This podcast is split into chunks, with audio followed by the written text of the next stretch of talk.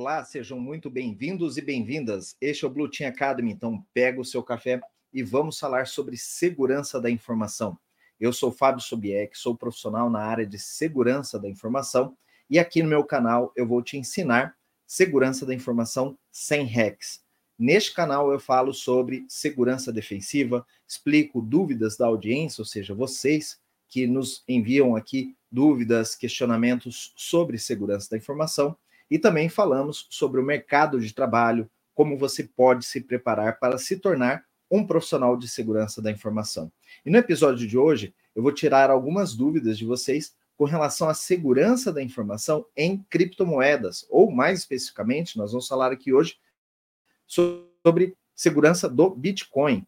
É porque, mesmo como profissional de segurança da informação, às vezes você tem que é, apoiar ou dar consultorias em criptomoedas também, ou para a sua empresa onde você está trabalhando, ou para os diretores da empresa, pessoas que queiram ah, transformar dinheiro, né, converter dinheiro em criptomoedas e tem dúvidas quanto à segurança desse sistema. Então, hoje nós vamos falar como a pessoa pode se manter segura na autocustódia de suas criptomoedas, mas aqui é, nós vamos falar só sobre Bitcoin. Eu não conheço todas as criptos, criptomoedas, não sei se elas são compatíveis assim do que eu vou falar hoje entre si, mas ah, aqui eu vou dar algumas regras gerais em termos de é, segurança da sua carteira digital. Mas antes da gente começar a falar sobre esse assunto, não é?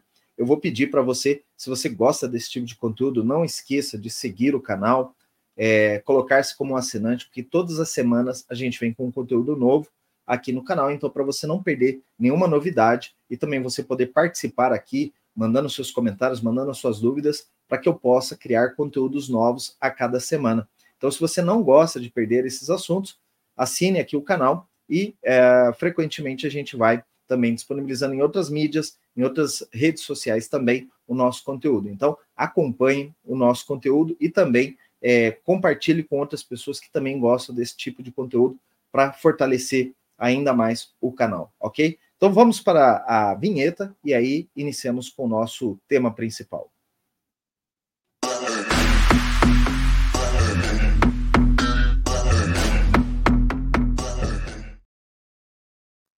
Bom, fazendo uma leve introdução, né, sobre Bitcoin, criptomoedas, né, as criptomoedas, elas surgiram com a, o paper, né, do Satoshi Nakamoto, chamado Bitcoin, um método de é, envio de dinheiro eletronicamente, né? Então, a partir daí, todas as outras criptomoedas provavelmente são derivadas do projeto inicial da Bitcoin. E, e a Bitcoin, obviamente, ela se atualizou ao longo desse tempo, né? A comunidade Bitcoin, ela vota, é um código aberto, então é votado. Se você é um desenvolvedor, você pode participar também do desenvolvimento do, do código fonte, né? Do Bitcoin, é, e aí você pode então participar. É algo aberto e tem a adesão de voluntários, então não tem um dono específico, né? As outras criptomoedas, normalmente, elas têm donos específicos, são códigos fechados, então, por isso que aqui eu resolvi falar mais do Bitcoin, que é onde nós temos mais acesso a informações também. Outra coisa que você precisa entender é que o Bitcoin ele é estabelecido através de uma tecnologia chamada blockchain. Blockchain e Bitcoin não são as mesmas coisas, inclusive blockchain você pode utilizar tanto na área de segurança da informação como outras áreas de negócio. Blockchain não é um recurso de segurança. Blockchain nada mais é do que um livro de anotações. Pense nisso, um livro de anotações.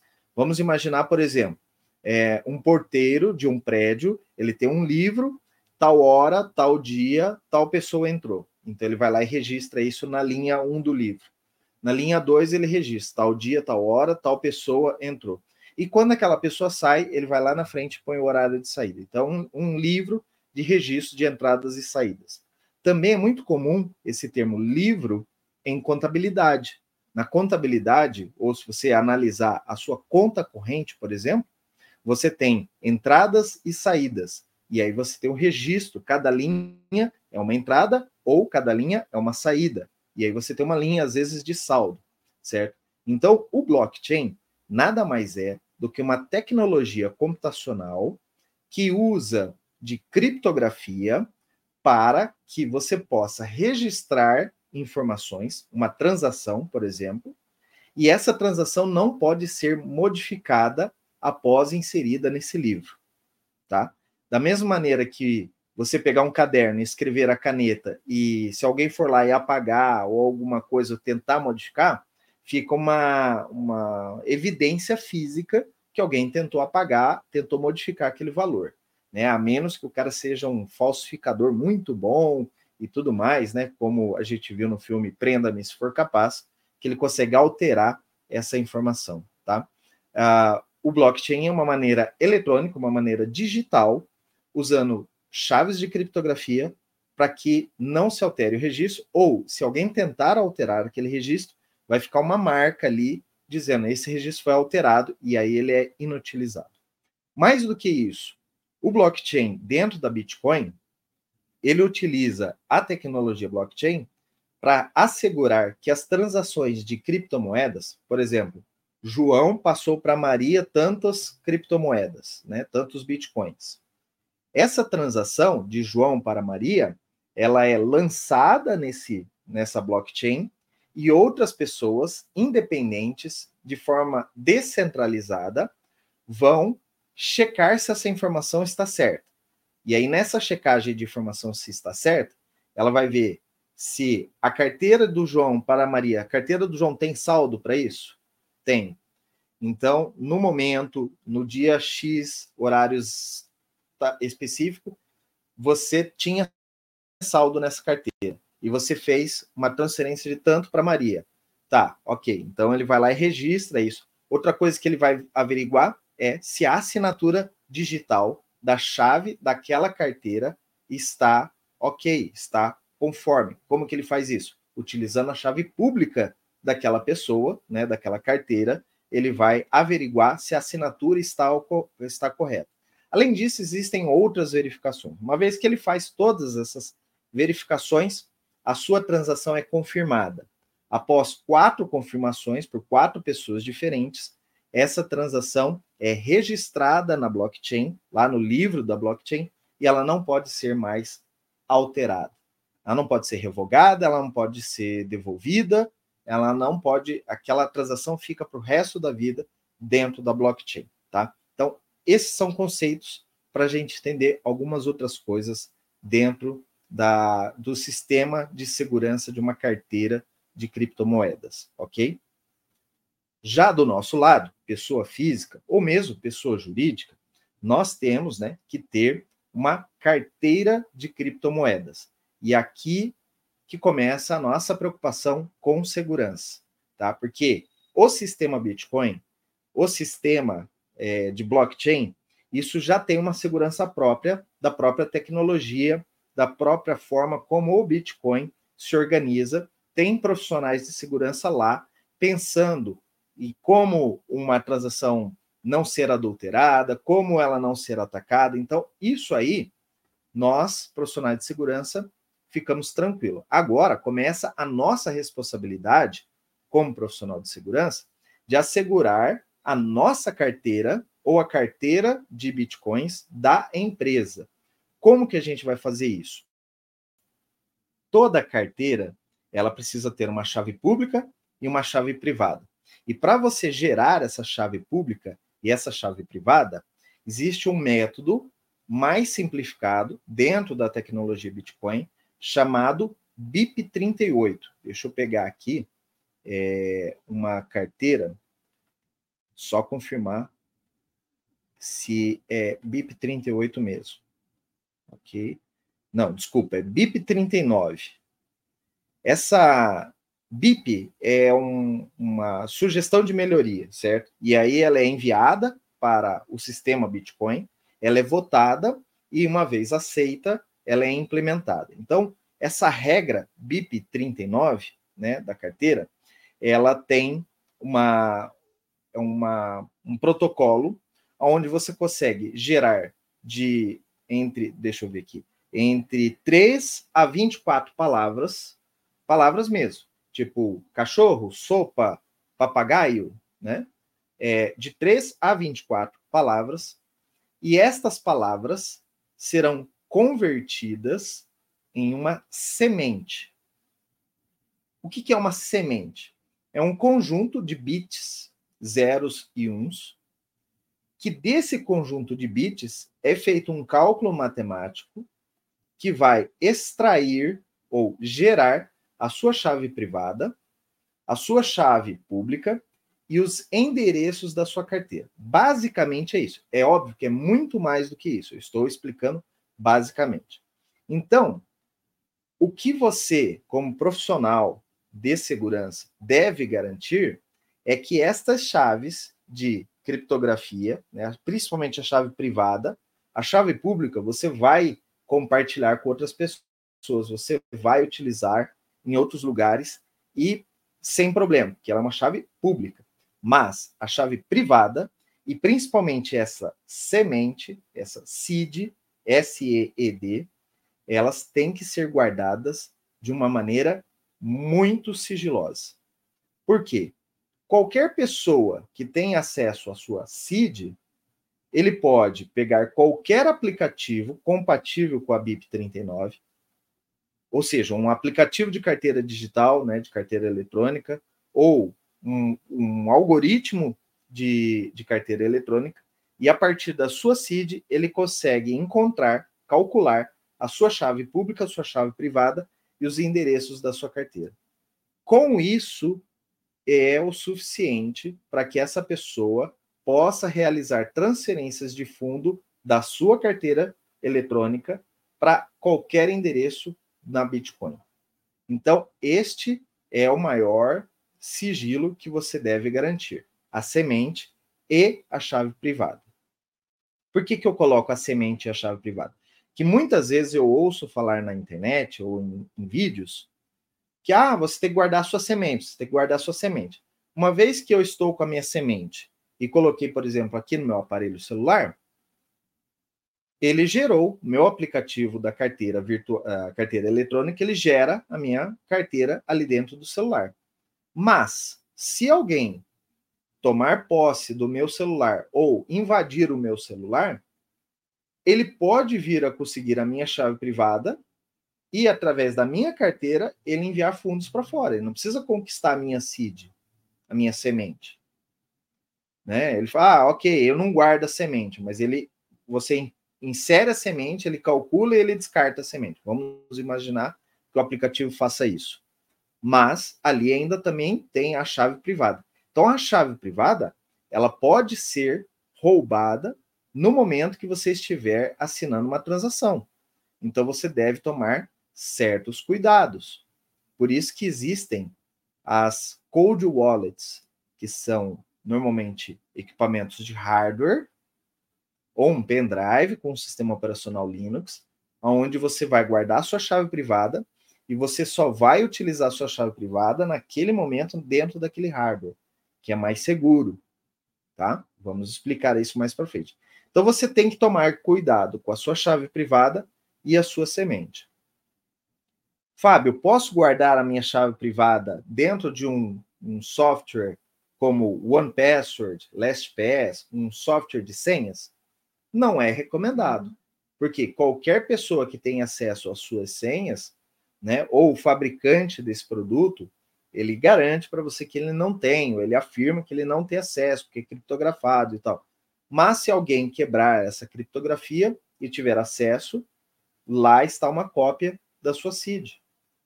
Então, essa semente, o que, que os, os usuários de Bitcoin normalmente eles fazem? eles gravam essa semente, essas 12 ou 24 palavras, que é o recomendado, né? Em uma placa de metal. Né? Eles gravam as palavras em uma placa de metal, ela tem uma ordem, essas palavras não podem ser alteradas de ordem. E dentro dessa placa de metal, eles é, guardam isso em um local seguro. Nossa, mas aí você está querendo é, teoria da conspiração, é muito paranoia. Cara, qualquer pessoa, se você tiver muito dinheiro lá, guardado nessa carteira, é ideal que você guarde de forma segura. Se for a sua empresa, né, que vai guardar um grande montante de dinheiro lá, N milhões de dólares em bitcoins, você tem que ter uma garantia, não é? Outras pessoas pegam essas sementes, essas 12 palavras, e colocam seis palavras em um cartão de metal, outras seis palavras em outro cartão de metal. E distribui. Ah, esse aqui eu vou deixar na casa do, do meu pai, esse aqui eu vou deixar na casa da minha sogra, por exemplo. Ou esse aqui eu vou guardar com uma pessoa no Rio de Janeiro e essa outra placa aqui eu vou guardar comigo em São Paulo. Somente com as duas placas, a sequência de a ordem correta destas uh, palavras é que vão conseguir restaurar essa carteira, tá? E a chave privada não se faz isso, não se grava numa placa de metal, mas você tem que colocar a sua chave privada, o que é recomendado é em um hardware que as pessoas não possam roubar essa chave privada. Ou seja, posso ter uma carteira de bitcoins dentro do meu Windows, ou do meu Mac, ou do meu Linux? Pode, desde que você não guarde um grande volume de dinheiro. Quando você tem um certo, ah, passou de mil reais, por exemplo. Puxa, se eu perder mil reais, para mim já vai fazer falta. Aí o que, que eu recomendo você fazer? Aí sim, você compra um hardware externo, que pode ser uma cold wallet mesmo, né? uma, uma carteira digital, que eles chamam, por exemplo, da Trezor, tem uma, tem vários fabricantes. Você coloca suas moedas, suas criptomoedas, você transfere para um endereço que está naquele dispositivo, tá? Existem pessoas que usam pendrive.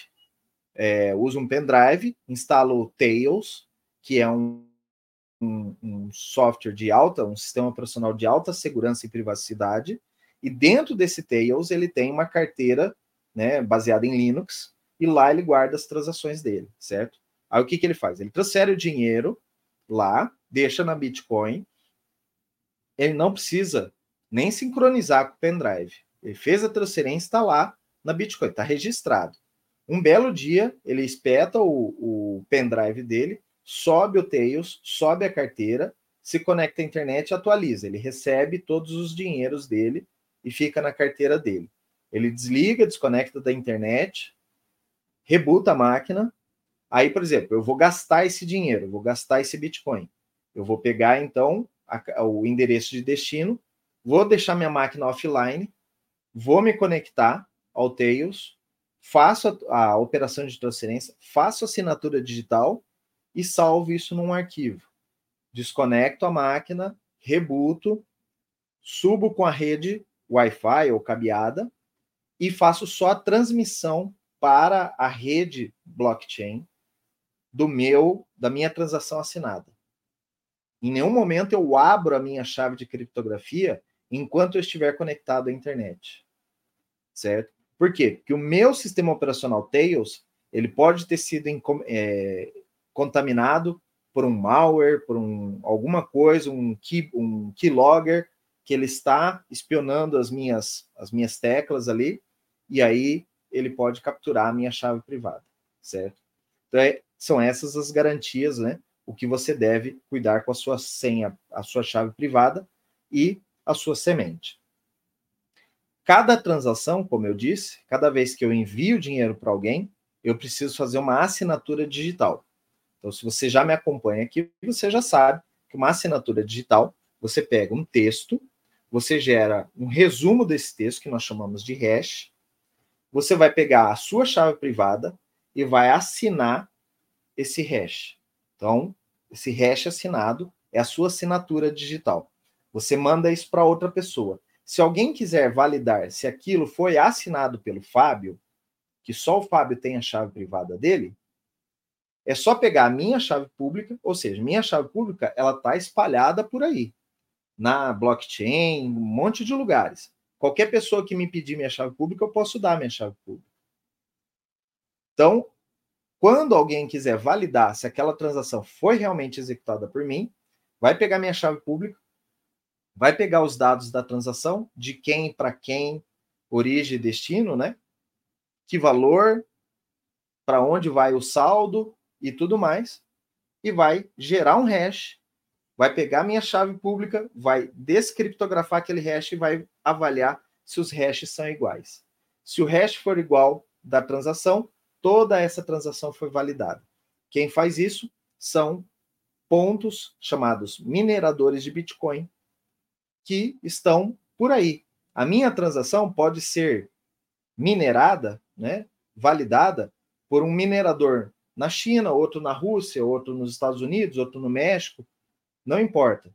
Estão todo mundo, todos eles estão conectados à, à, à rede Bitcoin, todos eles têm acesso à minha chave pública e podem validar a minha transação.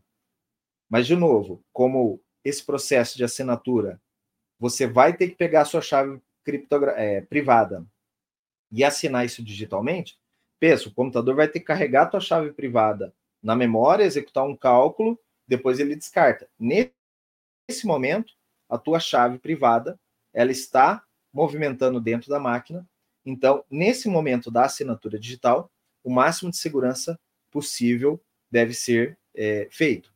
Por isso que muitas pessoas utilizam as carteiras de criptomoedas, né, as, as hard wallets, como são chamadas, porque esse processo de assinatura é feito dentro da hard wallet e não dentro do PC, não dentro do seu computador, não fica na memória do seu computador que está conectado à internet, que tem outros programas rodando ao mesmo tempo. Por isso que nestes casos, a, o hard wallet ele é melhor, porque você está executando isso num sistema desconectado, tá? Então, se você tem, ou sua empresa tem muitos uh, valores ou valores significativos, já é indicado, então, uma hard wallet para que nesse momento da assinatura digital ele é, seja feito fora do lugar.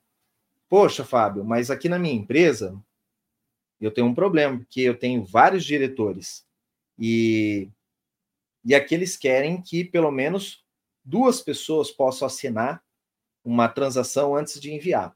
Perfeito, isso dá para se resolver.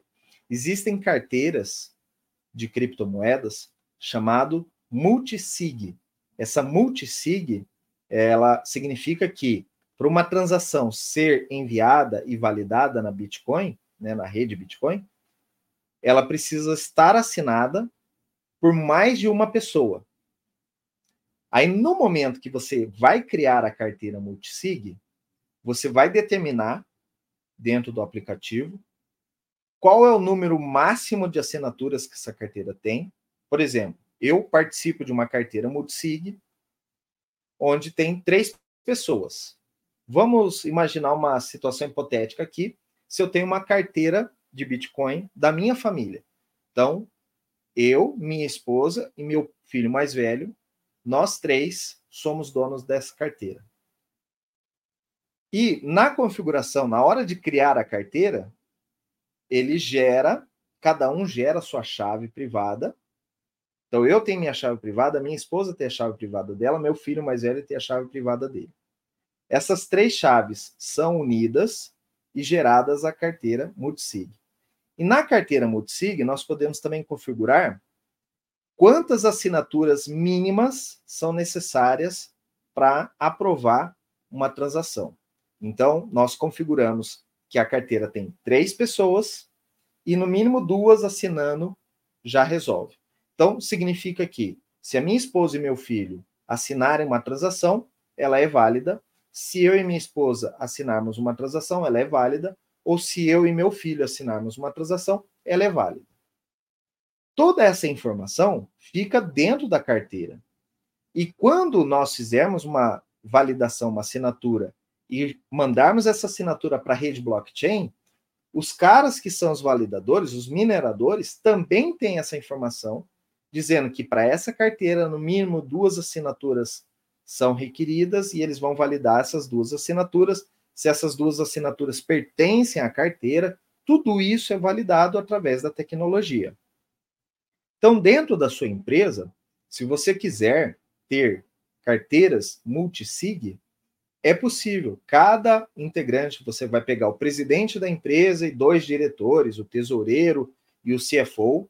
Cada um vai ter a sua chave privada e você pode configurar que é, dessas três pessoas, no mínimo uma assinando já funciona. Não é o ideal. Tem que ser mais de uma pessoa assinando. Mas dá para configurar também. três, uma assinando, está valendo. Você pode configurar aqui das cinco pessoas, duas assinando ou três assinando é o suficiente, né? Então, sempre que uma transação Bitcoin for feita, no mínimo três daquelas cinco pessoas é, vão assinar a carteira. Ah, mas o que, que acontece se um desses funcionários for demitido ou pedir demissão ou, sei lá, morreu? Nós perdemos aquela chave. Se você tem cinco chaves e no mínimo duas são mínimo necessário para assinar a transação, você agora tem quatro chaves. Dá para continuar. Puxa, mas eu acho muito inseguro isso. Dá para adicionar mais uma pessoa na carteira? Não, não dá. O que, que você vai ter que fazer? Você vai gerar uma nova carteira com essas quatro mesmas pessoas e vai adicionar o quinto elemento. E aí você vai transferir todo o fundo da carteira antiga para a carteira nova. E aí todo mundo apaga ou destrói as chaves de criptografia da carteira antiga. Certo? Então você transfere todos os fundos para uma carteira nova e agora você voltou a ter cinco pessoas, sendo duas possíveis de assinar, tá? Então são opções que você tem para uma carteira multisig. Uma pessoa única, pessoa física, eu posso usar uma carteira multisig para maior segurança? Pode. Então, algumas pessoas o que elas fazem? Para ter o máximo de segurança, eu sou uma única pessoa, vou ter uma carteira que só eu administro, mas ela é multisig. E para eu fazer uma transação, eu tenho que assinar com a minha carteira que está no meu, PC, certo? Com a minha chave de criptografia no meu PC e mais a chave de criptografia da minha hard wallet.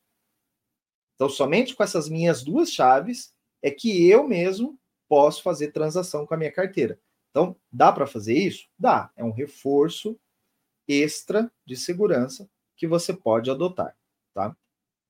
Uma outra questão que você também deve levar em conta e alertar as pessoas quando você for falar sobre Bitcoin é que os endereços de Bitcoin, né, como que é mantida a privacidade? Se a minha chave pública vai para a internet, todo mundo vai saber que sou eu que estou fazendo essa transação. Na verdade, as transações da Bitcoin, todas elas são públicas. Se você acessar o site mempool.space, e, e for lá e digitar um número de carteira de Bitcoin e colocar lá, você consegue saber todo todo o dinheiro que aquela pessoa tem na carteira. Todas as transações que entraram, todas as transações que saíram. Ah, mas aí isso é inseguro, então. A segurança do Bitcoin está em você não saber quem é o dono da carteira. Mas, Fábio, tem gente que, por exemplo, preciso fazer uma transação para um de uma corretora para receber dinheiro. Eu vou ter que pegar o meu endereço e dar para a corretora.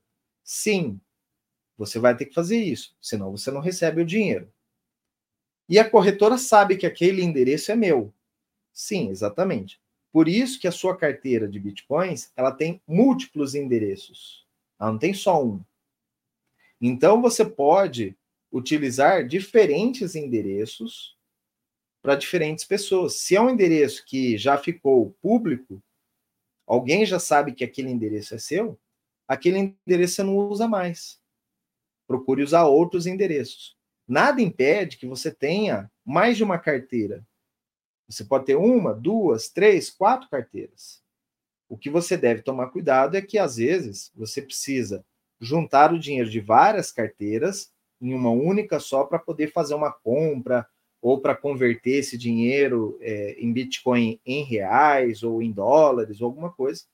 E aí você vai ter custos de transação, né, para mandar. Se você estiver muito pulverizado, você vai ter que pegar 50 reais de uma carteira, 30 reais de outra, 20 reais da outra. Os custos de transferência, que você paga por cada transferência, é, começam a pesar para você, e aí é, você perde dinheiro dessa maneira. Mas você tem que pensar que o seu endereço de Bitcoin você deve ficar o mais anônimo possível. Você não deve ficar falando para todo mundo o teu endereço de Bitcoin ou o teu, teu endereço da tua carteira, que as pessoas podem acessar né, aquele endereço e ver as suas movimentações. Outra coisa que você deve levar em conta é que quando você abre um programa de carteira de Bitcoin, ou você abre um site como mempool.space, ou você procura no Google sobre criptomoedas, tanto os, é, os coletores de cookies, ou, por por exemplo, as redes sociais, eles coletam essas informações que você pesquisa na internet, os sites onde você navega, e ele começa a descobrir que você está interessado em bitcoins ou que você possui bitcoins. Essa informação, ela começa, principalmente no Brasil, a extrapolar também a sua privacidade e começar a afetar a sua segurança física. Nós já vimos alguns casos aqui no Brasil de pessoas que foram a público, disseram que tinham bitcoins, muito, muitos bitcoins e não sei o quê, que já investiam em bitcoins, e a família dessa pessoa ser sequestrada e o sequestrador pedir o resgate em bitcoins. Nós já ouvimos histórias de pessoas que compraram hard wallets pela internet, mandaram entregar em suas casas, e se o entregador sabe que ali tem uma hard wallet, ele já sabe que na sua casa tem alguém que tem bastante criptomoeda ao ponto de comprar uma hard wallet. E aí ele pode tentar assaltar a sua casa, fazer um sequestro relâmpago ou alguma coisa assim e exigir o resgate em bitcoins. Então, principalmente no Brasil, nós temos que tomar cuidado também com a questão da integridade física, a sua privacidade. Então, toda vez que você for se conectar em redes Bitcoin ou para manipular Bitcoin, seja compra, seja venda, seja consultar saldos, essas coisas, você deve estar protegido ou por VPN ou por rede Tor, do browser Tor. Então, eu, quando eu acesso alguns sites para ver cotação de moedas, essas coisas, eu utilizo um browser Tor, porque eu não quero que nem o meu provedor nem as, as empresas, as redes sociais ao qual eu participo, é, saibam o que eu estou consultando esse tipo de informação. Então você deve ficar alerta com relação à sua privacidade também, tá?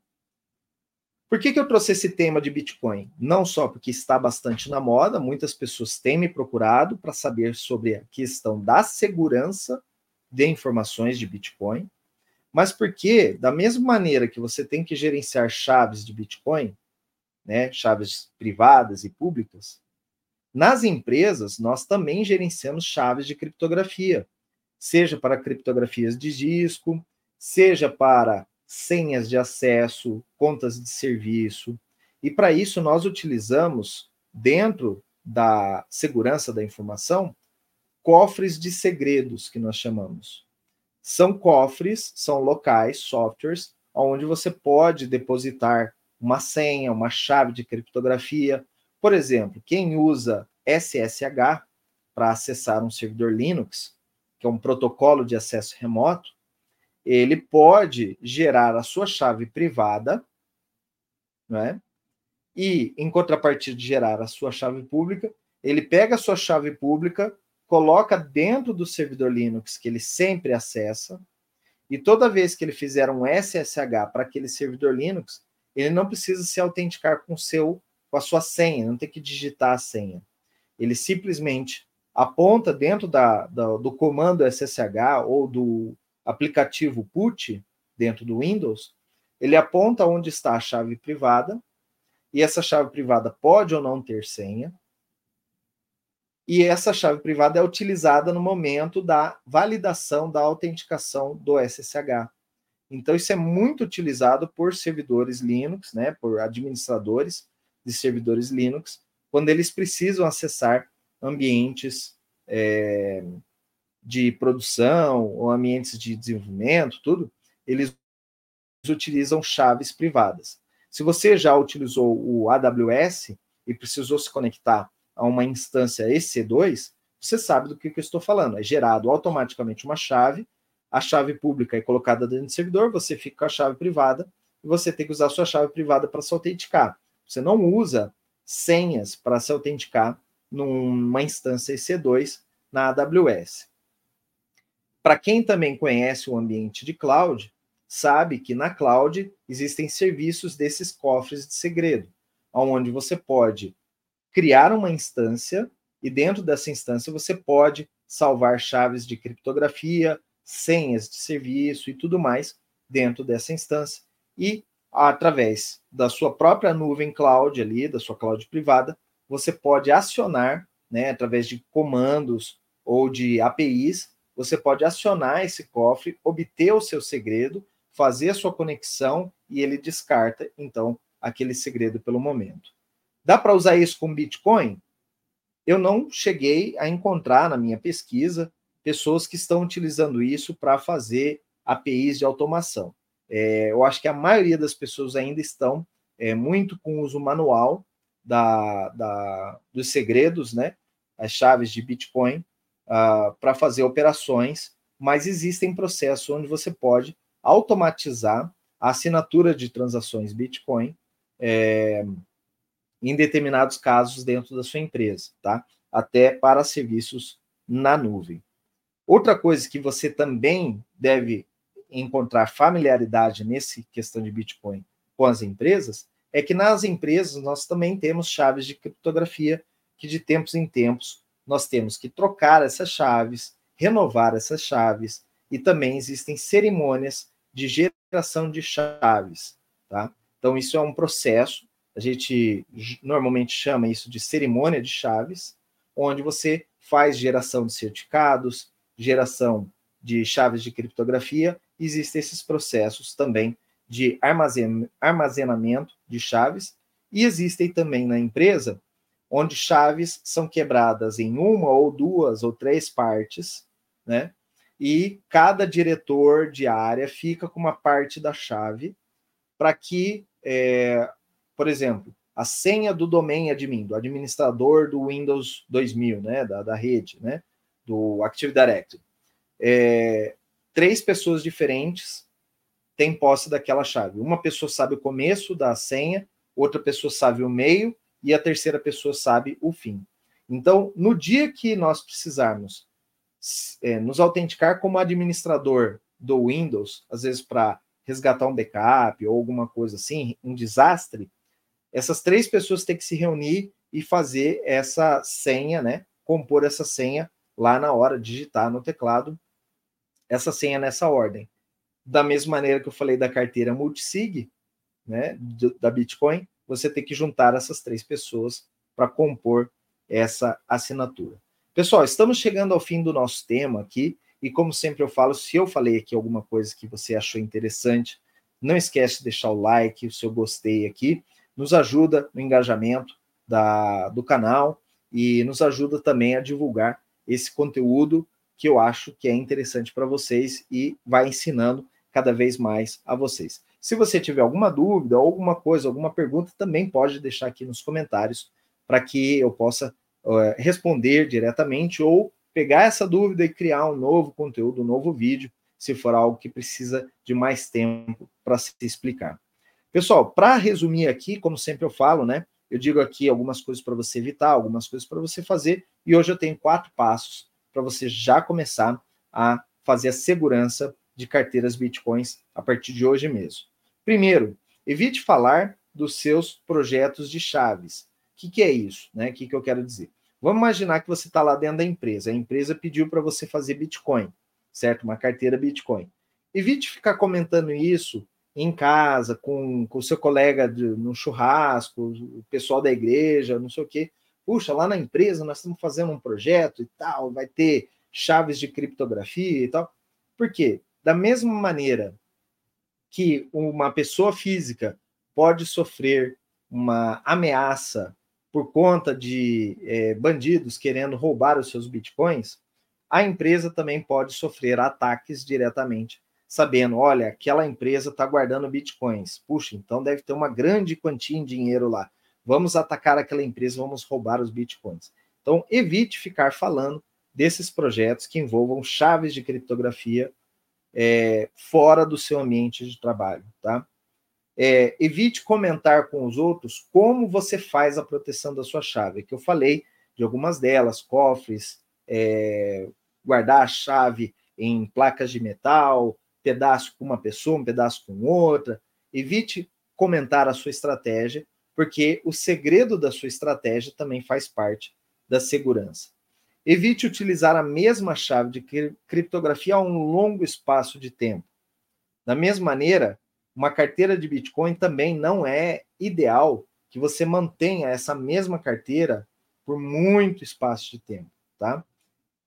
Teoricamente, na rede Bitcoin, moedas que não são movimentadas de carteira, que não saem da carteira, são consideradas perdidas após 10 anos, tá?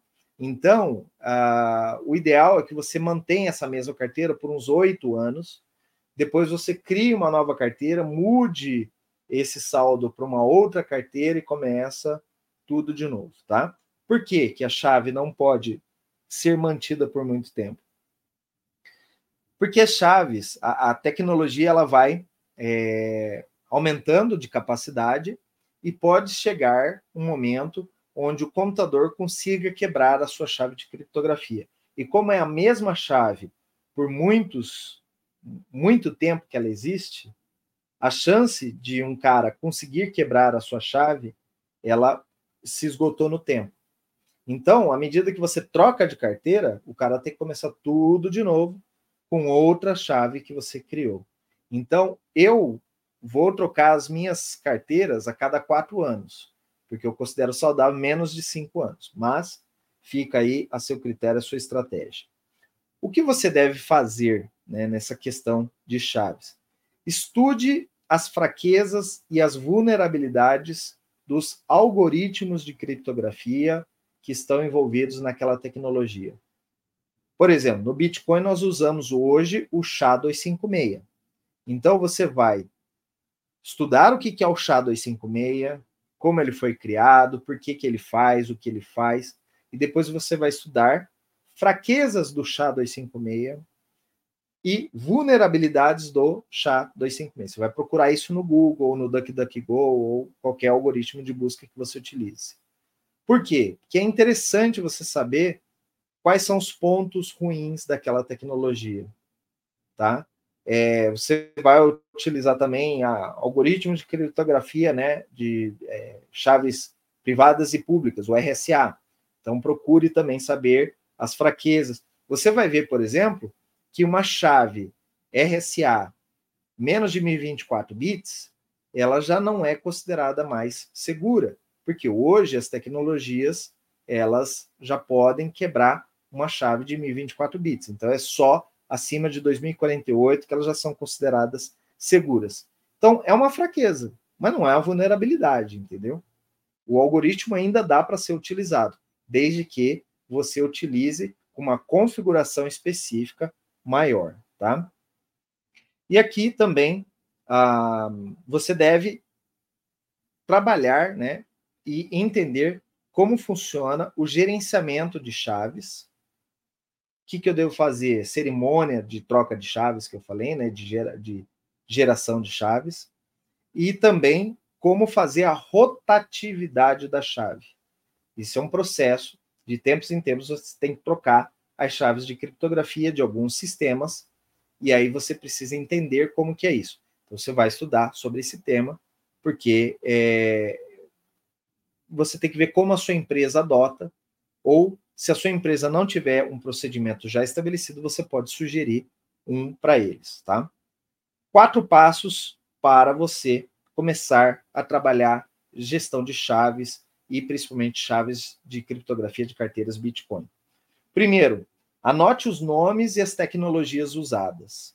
Então, você está lendo sobre um assunto, falou lá uma tecnologia, um algoritmo, já anota e depois você vai pesquisar o que, que é aquilo, por que, que ele funciona, para que ele funciona, como que eu uso, as fraquezas, as vulnerabilidades, tá?